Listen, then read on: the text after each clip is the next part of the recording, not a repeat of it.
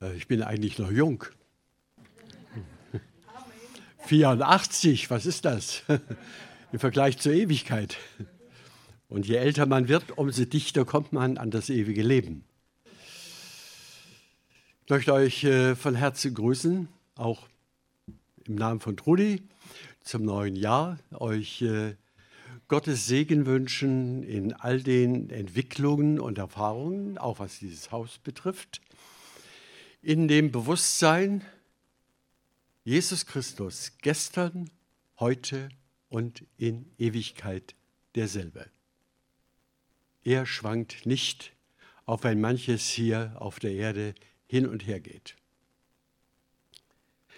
Ja, ich möchte heute mit euch ein Wort teilen, das mich auch schon eine Zeit lang bewegt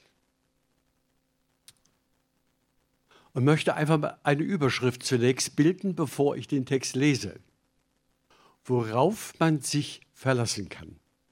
Wollen wir darüber was hören? Ich denke, das knüpft gut an an das, was wir bereits von Uli in, auch in einer wunderbaren Weise schon dargestellt bekommen haben. Und wir wollen das heute mit einem bestimmten Text vertiefen. Aus dem ersten Johannesbrief, Kapitel 3, die Verse 1 bis 3. Ein kurzer, knapper und tiefgehender Text.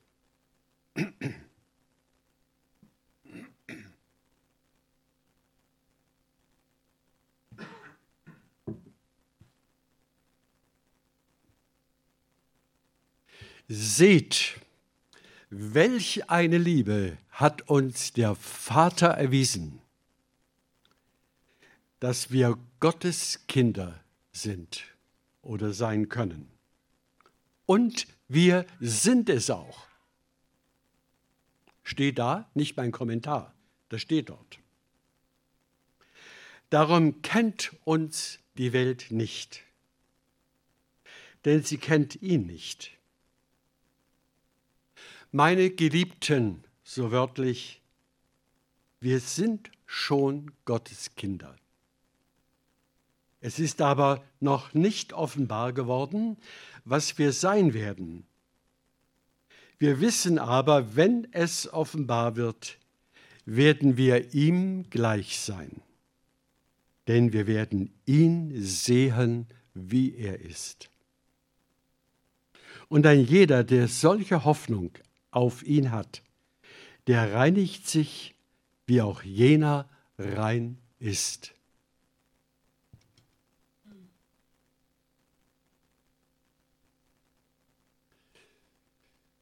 Das ist ein richtiger Sprengsatz, finde ich, im positiven Sinn. Er beginnt mit äh, dem Wort, das äh, dem Bibelleser vielleicht schon allzu geläufig ist, nämlich sehet. Das ist ein durchgängiges Wort in der Heiligen Schrift, schon im Alten Testament. Das heißt, die Botschaft ist so bedeutungsvoll, dass wir buchstäblich die Augen aufmachen sollen, die inneren und die äußeren, um diese Botschaft zu begreifen. Dieses Wort sehet verlangt unsere totale Aufmerksamkeit auf ein Thema, dass in der Welt, wie wir heute Morgen schon gehört haben, überall gesucht wird, die Erfüllung gesucht wird und dennoch die ständige Erfahrung erleben muss, es reicht nicht. Alles, was ich suche und alles, was ich begehre, alles, was ich wünsche und schon genossen habe, reicht nicht. Seht,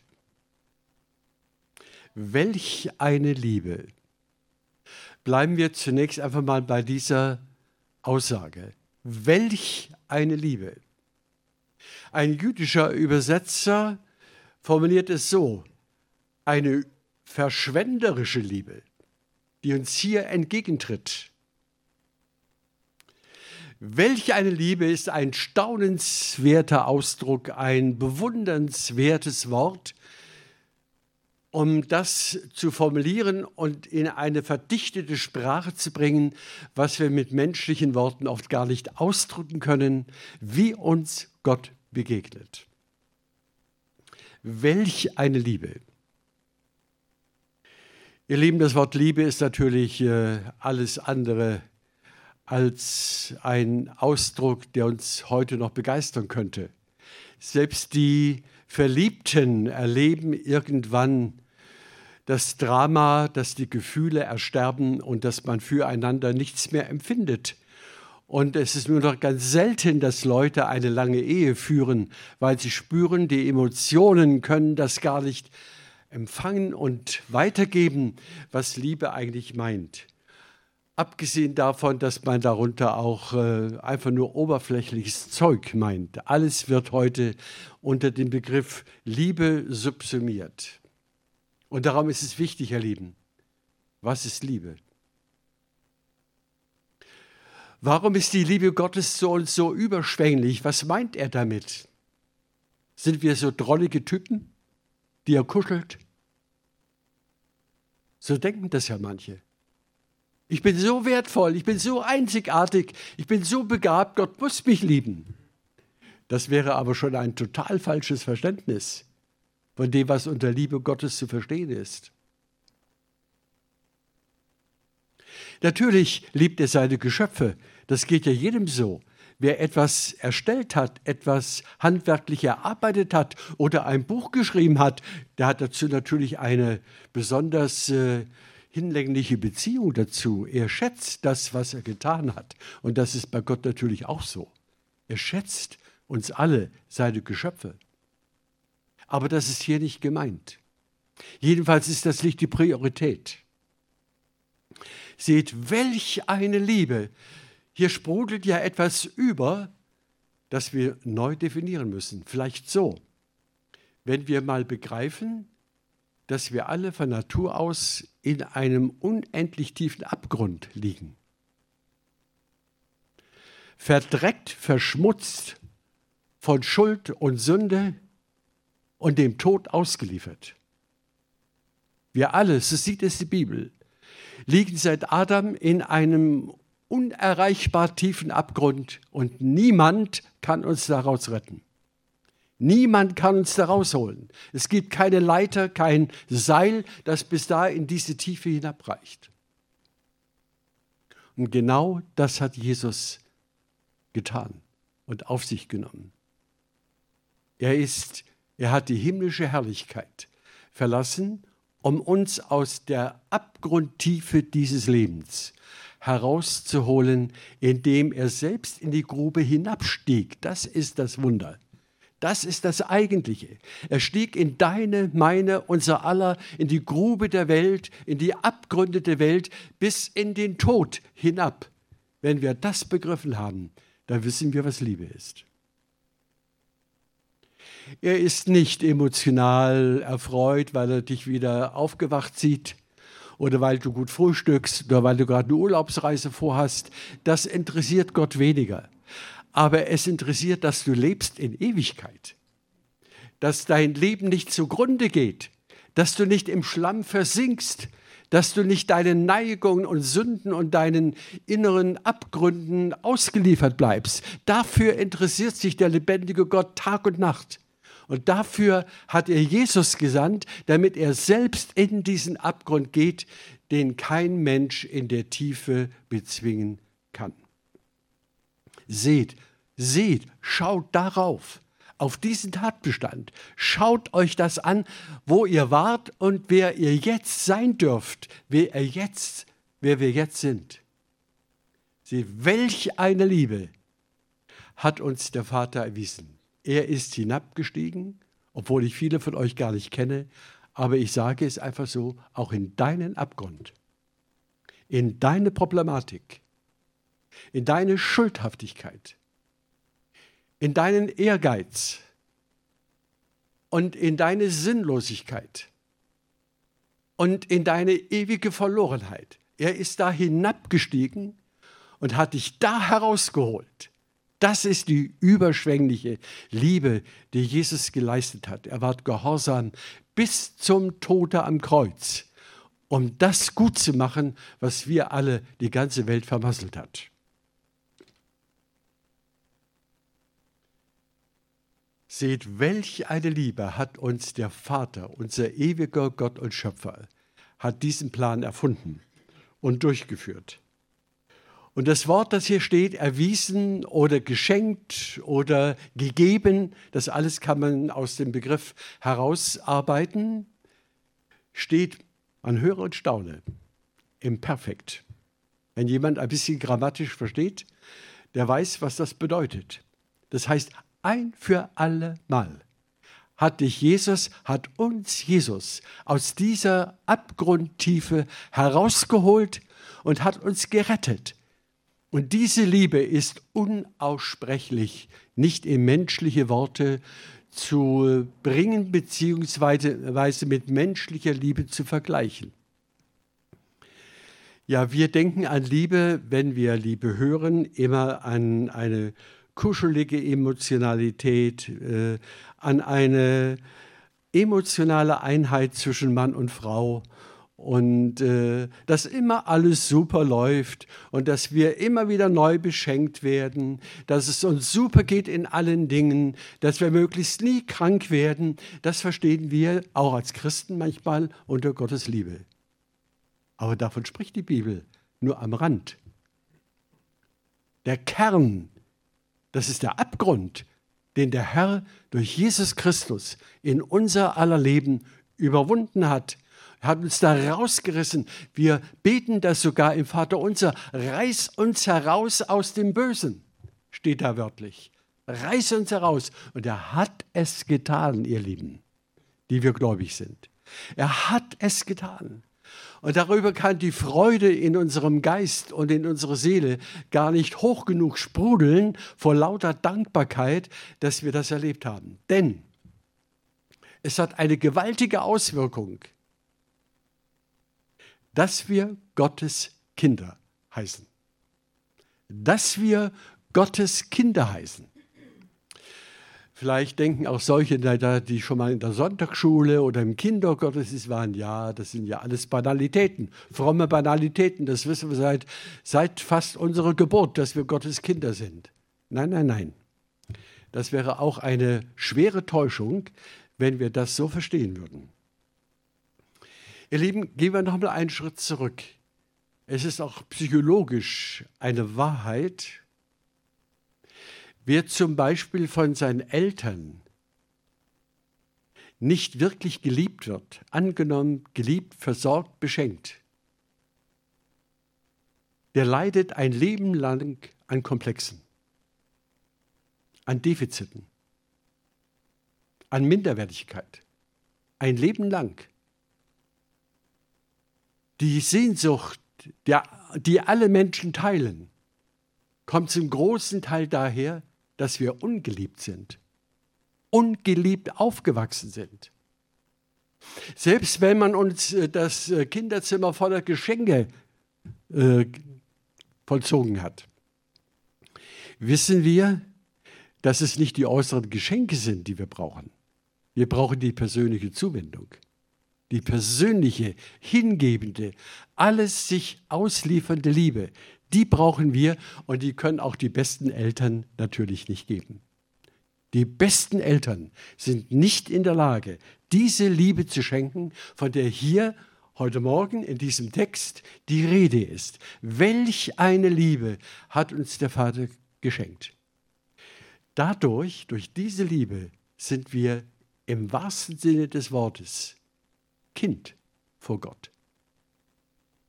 Es gibt wohl keinen Zustand im menschlichen Leben, wo wir so viel innere Identität erleben wie in der Kindheit, wenn es gut geht. So viel wunderbare, das Kind ist einfach. Es muss nichts tun, es muss nichts beweisen, es muss nicht irgendwo hochkraxeln, um Applaus zu bekommen. Allein schon wie es ist, allein schon wie es lächelt, allein schon wie es geht, allein schon wie es krabbelt, entzückt uns. Und so sind wir vor Gott. wenn er uns seine Liebe erwiesen hat.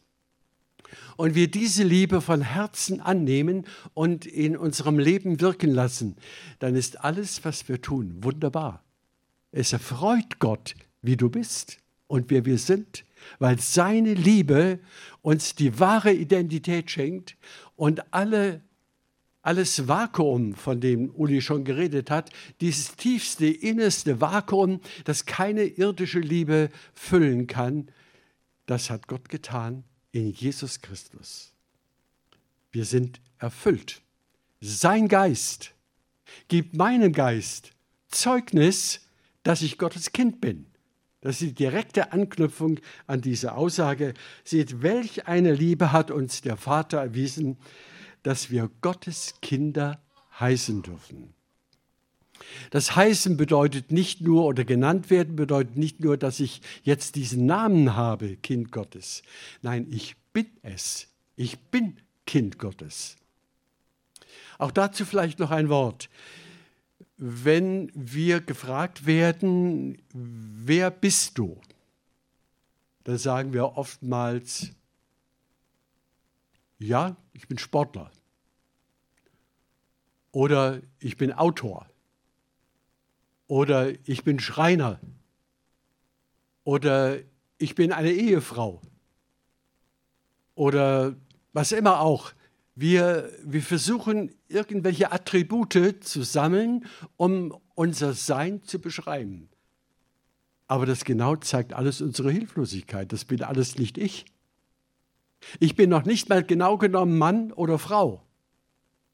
Ich bin Mann, aber vor Gott bin ich nicht mehr Mann. Vor Gott bin ich Kind Gottes. Das ist unendlich mehr. Und das sind die Dinge, ihr Lieben, die wir heute in einer verworrenen Zeit wieder völlig neu lernen müssen. Es gab eine Reihe in der Allgäuer Zeitung in den letzten Jahren, eine äh, Dialogreihe, Interviews und Vorträge mit dem Titel Das Ende der Gewissheiten. Das Ende der Gewissheiten. Es hat mich immer hoch interessiert, was die Philosophen, die Psychologen, die Soziologen, die Literaten und wer da alles geschrieben hat, was die über diese Frage sagen. Und am Ende, ihr Lieben, war ich immer maßlos enttäuscht. Warum? Sie hatten keine Antwort. Sie hatten keine Antworten. Was sind denn, was sind denn die Gewissheiten oder was ist denn die Gewissheit in meinem Leben, worauf ich mich absolut verlassen kann? Ja, wir haben wir glauben nicht mehr an die Autorität, wir glauben nicht mehr an politische Einheit, wir äh, glauben nicht, noch nicht mal an Mann und Frau. Ja, das kann jeder selbst definieren, was er sein will. Und es gibt tausend Dinge, die alle heute pluralistisch in Frage stehen. Und der normale Mensch, auch der Wissenschaftler, weiß nicht mehr, was gilt, was zählt, was die Wahrheit ist. Das ist die Lage. Das erzeugt ein gesellschaftliches, ein weltweites gesellschaftliches Tohu Wabohu, ein hebräisches Wort, das heißt wüst und leer. Ja, wüst und leer. Das ist der Zustand unserer Welt. Und man könnte traurig werden, man könnte absolut äh, depressiv werden, wenn man das mal meditiert oder reflektiert, was in der Welt eigentlich abgeht. Es ist sagenhaft im negativen Sinn, was da abgeht. Aber umso mehr leuchtet diese Botschaft. Seht, welch eine Liebe hat uns der Vater erwiesen, dass wir seine Kinder sind. Es kommt nicht mehr darauf an, dass du dich aufpolieren musst mit irgendeinem Doktortitel, sag ich mal, oder Professor sein musst oder ein Buch schreiben musst oder irgendwie eine Großtat vollziehen, um etwas zu sein oder jemand, der etwas gilt. Du bist schon der Beste in Jesus. Die Beste in Jesus. Er hat alles gegeben. Wer geliebt ist, der ist auf dem Höhepunkt seines Lebens. Der hat alles. Wir sind geliebt, ihr Lieben. Darum steht hier auch, ihr Geliebten und nicht ihr schwachen Sünder. Wir sind nicht mehr in der Grube. Das müssten wir auch neu entdecken. Wir sprechen zu gern und zu oft über unsere Sünden und Schwachheiten. Warum denn das? Wir sind doch herausgezogen, herausgerettet aus der Abfallgrube dieser Welt. Wir sind bei ihm, wir sind Kinder des Höchsten, Kinder Gottes. Das ist hier die Wahrheit, die wir heute Morgen neu verstehen sollen. Und falls es jemand nicht verstehen sollte, schauen wir nochmal, was da steht. Und wir sind es auch. Steht da. Und wir sind es auch. Das ist wie dreimal unterstrichen. Ja, damit jeder, den hier der Johannes in seinem Jüngerkreis oder in der Gemeinde, die er anspricht, äh, die das hören und lesen, dass wir keinen Zweifel darüber bekommen, dass diese Liebe Gottes sie gerettet hat und dass diese Liebe unsere Zukunft ist. Und ich äh, komme noch gleich darauf, was das bedeutet für die Ewigkeit. Aber es gibt eine Konsequenz aus diesem Zustand, den wir schon durch die Liebe und die Gnade Gottes erreicht haben, als reines Geschenk, nicht als Resultat unserer Frömmigkeit, nicht als Resultat von großen religiösen Taten oder einer guten Bewährung auf dieser Welt, sondern ein reines Geschenk. Gott ist aus seinem eigenen Motiv in die Grube gefahren und hat uns da rausgeholt durch das Kreuz Jesu Christi. Aber die Schlussfolgerung, darum kennt euch die Welt nicht. Das muss man heute auch als Gemeinde völlig neu bedenken. Darum kennt euch die Welt nicht, denn sie kennt ihn nicht. Wer Jesus nicht kennt, kann weder die Gefühlslage oder den Lebensstil oder die Wortwahl oder die Emotionen der Christen wirklich verstehen. Vielleicht haben wir auch schon jemanden feststellen sehen, der gesagt hat, also ich kann dich nicht begreifen. Wer bist du eigentlich? Du bist so anders als ich. Vielleicht haben wir das schon erlebt. Und das sollte uns nicht wundern. Das ist ein Qualitätsmerkmal. Ein Qualitätsmerkmal, dass wir auf der Seite Gott, Gottes stehen. Wir werden dann nicht mehr verstanden, weil wir die Dinge der Welt auch anders beurteilen weil wir nicht mehr mit der Faust regieren, sondern eben von, aus, dem, aus der Quelle der Liebe reagieren und damit manche Urteile über die Welt oder Menschen oder Gemeindeglieder so nicht mehr fällen. Und das macht stutzig, das macht aufmerksam und man denkt, ja, wer ist denn der? Es gibt eine gewisse Entfremdung zwischen den Kindern Gottes und dieser Welt. Wir erleben aber in den Gemeinden heute, ihr Lieben, leider ein gegenteiligen Trend. Wir wollen der Welt gleich sein. Wir wollen auf dem Höchststand ihrer Tendenzen leben. Wir wollen alles begreifen, was sie denkt und tut. Wir wollen das möglichst mit integrieren in unsere eigene Lebensgeschichte. Vor allem auch junge Leute spreche ich hier mal an. Ja, die große Gefahr der Anpassung ist heute wahnsinnig. Denn wenn wir uns nicht anpassen, werden wir gemieten, schon auf dem Schulhof. Ich habe das selber erlebt. Ich war in meiner Schulklasse als äh, Zwölfjähriger, da war ich schon äh, ein Außenseiter. Alle haben geredet über das letzte Fußballspiel und ich stand irgendwo, habe mich dann allein vergnügt. Weil, das hat mein Bruder jetzt mir nochmal gesagt, der auch über 80 ist, er hat einen Schulkameraden von mir getroffen. Ach, der Horst, ja, der wollte uns immer bekehren. Ich kann mich gar nicht daran erinnern, dass ich sie bekehren wollte, aber sie haben was empfunden, dass ich anders bin. Ja. So ist das, ihr Lieben, wir sind anders. Möchtest du anders sein? In der göttlichen Identität leben und nicht in der weltlichen Identität, die immer nur auf Spaß, auf Hedonismus aus ist. Immer nur ich, ich, ich, ich. Und dann kommt noch nicht mal der Nächste, da kommt noch mal ich und noch mal ich. Und dann kann man darüber nachdenken, selbst wenn man spendet. Es gibt äh, viele Bilder in der Allgäuer Zeitung, da werden große Schecks gezeigt. Ist so toll, wenn ich mich darstellen kann mit solch einem Scheck von 10.000 Euro gespendet. Wie werde ich da gelobt? Das ist auch ein Weg, ihr Lieben, wie die Menschen ihre Sehnsucht stillen. Sie wollen etwas sein. Das hat Gott in uns hineingelegt. Natürlich, er hat Ewigkeit in unser Herz gelegt. Und aus diesem Grund haben wir ja das durchaus berechtigte Gefühl, ich bin wer. Ich soll jemand sein, das ist Gottes Wille. Im Psalm 8 lesen wir sogar, er hat dich ein wenig niedriger gemacht als die Engel oder Gott, Elohim steht da, als Gott oder die Engel ein wenig niedriger. Mit Ehre und Hoheit hat er dich gekrönt. Also wir spüren in uns, wir sind eine Person und kein Tier. Und wir stammen nicht von den Fröschen ab oder von den Kaulquappen. Gott ist unser Schöpfer und die Liebe ist der Ausdruck davon, in welch einer wunderbaren Weise er uns sogar in unseren Abgründen auffängt und uns rettet, damit wir Anteil am ewigen, an einem unbegreiflichen, herrlichen Leben bekommen können und werden.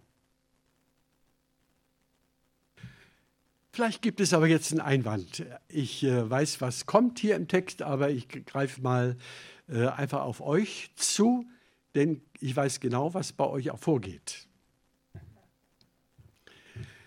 Vielleicht die Aussage, ja, du greifst ein bisschen zu hoch. Es ist ja alles viel nüchterner und viel realer in unserem Leben, als du das jetzt gerade beschrieben hast oder das Wort es hier beschreibt.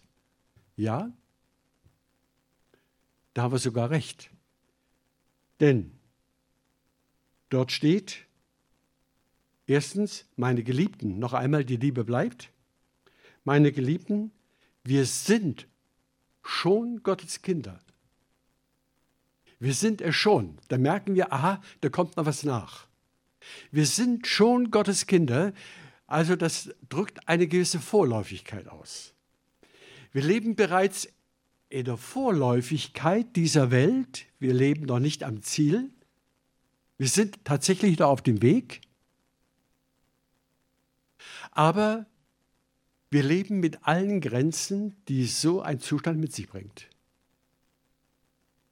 Das steht hier. Wir sind schon Gottes Kinder, aber es hat sich noch nicht gezeigt, wer wir in Wahrheit sind. Es hat sich noch nicht offenbart vor der Welt und vor uns selber, mit welch einer herrlichen Kraft und Identität Gottes wir eigentlich ausgestattet sind. Ich denke, das ist ein, ein wichtiger Zusatz und das begeistert mich immer an die Bibel, dass sie nicht nur herumschwärmt, sondern dass sie uns immer wieder zurückholt auf den Boden der Tatsachen. Und darum können auch die heute Morgen, die leiden, die schlechtes Gewissen haben, die äh, vielleicht die letzte Woche nicht ganz verkraften, die in irgendeiner, Wort, äh, in irgendeiner Weise in ihrer Wortwahl gescheitert sind, ihrem Partner gegenüber oder äh, deren Fantasie durchgegangen ist äh, im sexuellen Bereich oder die Porno geschaut haben oder so, äh, was immer auch gewesen ist. Das gehört in diesen Bereich. Wir wissen noch nicht, was wir sein werden. Es hat sich noch nicht die Vollendung offenbart. Und das bedeutet mit anderen Worten, wir müssen lernen, mit unserer jetzigen, noch vorhandenen Unvollkommenheit positiv zu leben. Positiv zu leben. Ihr kennt alle die Bewegung Wort und Geist, viele für euch haben vielleicht davon gehört. Ich war selbst dort ein, ein zwei Mal und habe mir die Veranstaltungen angehört, auch äh, in anderen Bereichen. Und da wurde die These vertreten, wenn wir an Jesus glauben, ist alles schon hier auf Erden perfekt. Wir haben alles, was wir uns wünschen. Es gibt überhaupt keine Fragen mehr. Und es wird hier ganz glatte Frage gestellt. Das ist Schwärmerei, ihr Lieben. So dürfen wir nicht denken.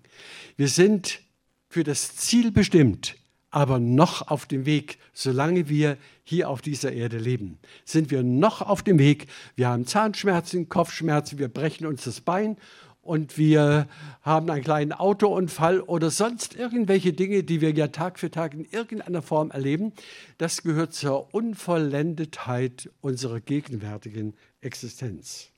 Trotzdem, meine Geliebten mit großer Zärtlichkeit spricht er trotz dieser Tatsachen, trotz dieser irdischen Realität seine Leser an.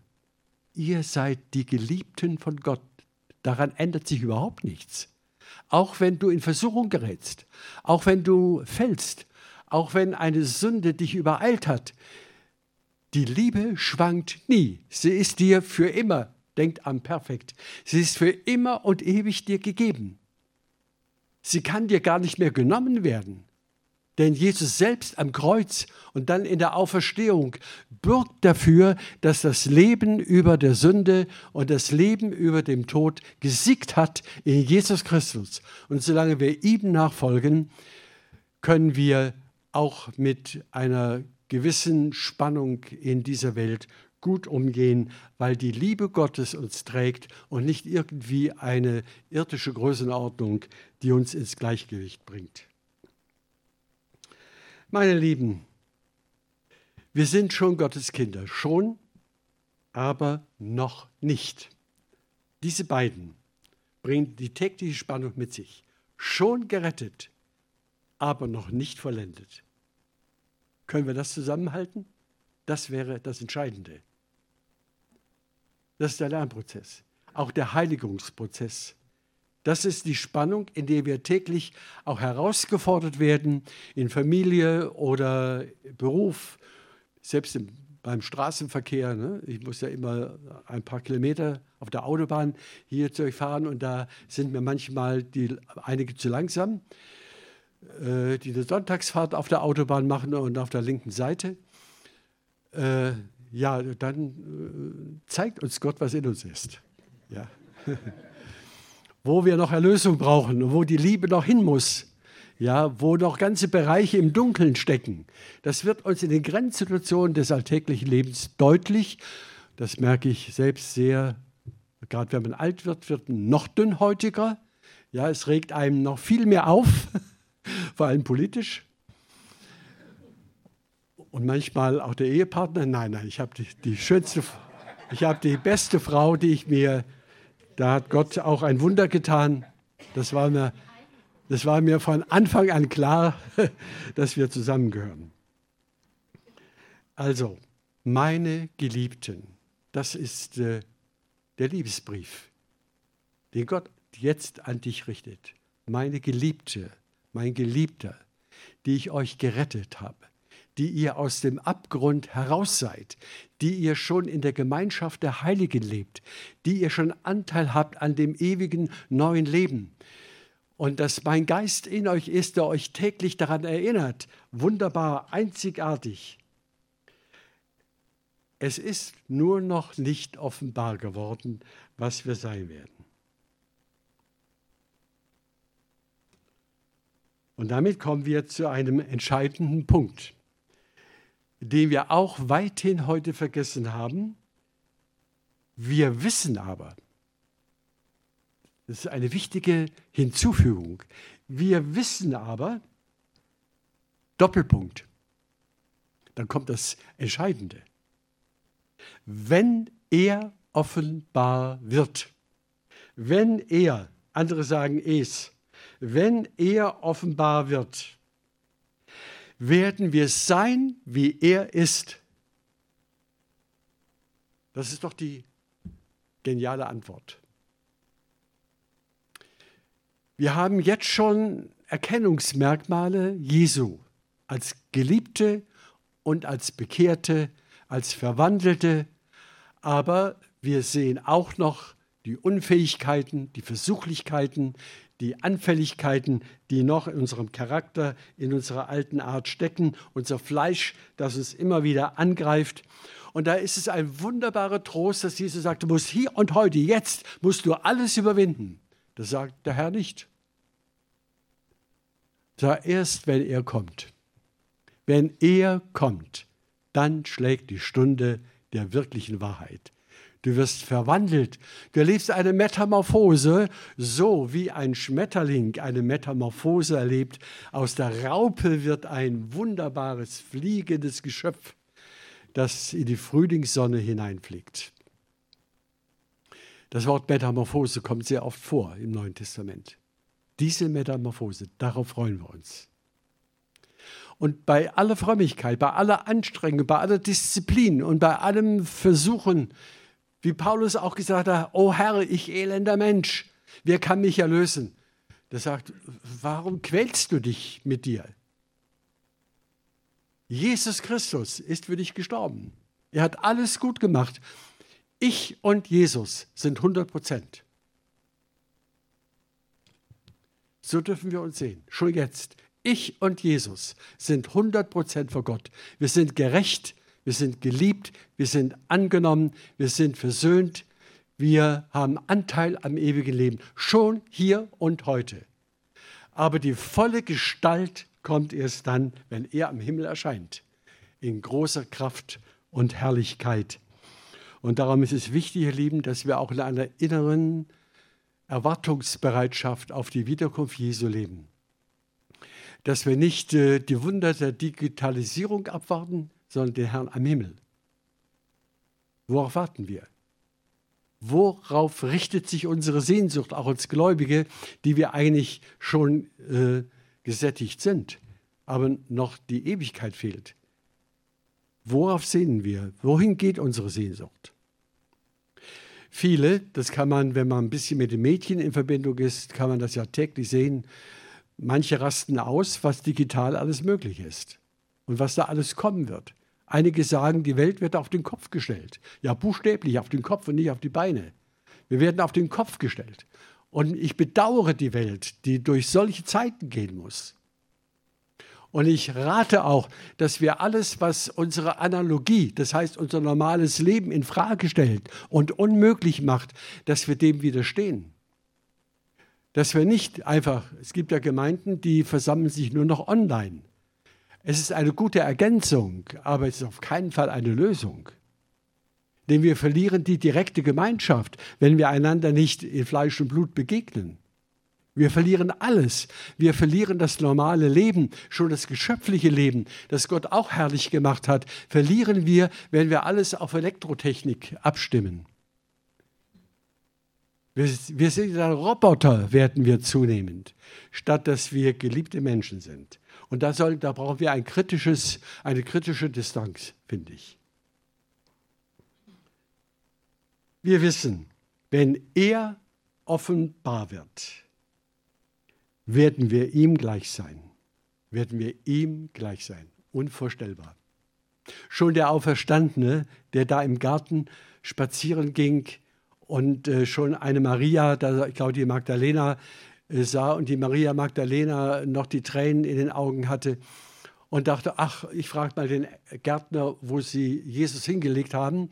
Und dann äh, weißt du, Herr, wo sie meinen Herrn hingelegt haben? Und dann sagt einfach der Auferstandene, den sie nicht erkannt hat, obwohl er dasselbe war, hat sie nicht erkannt.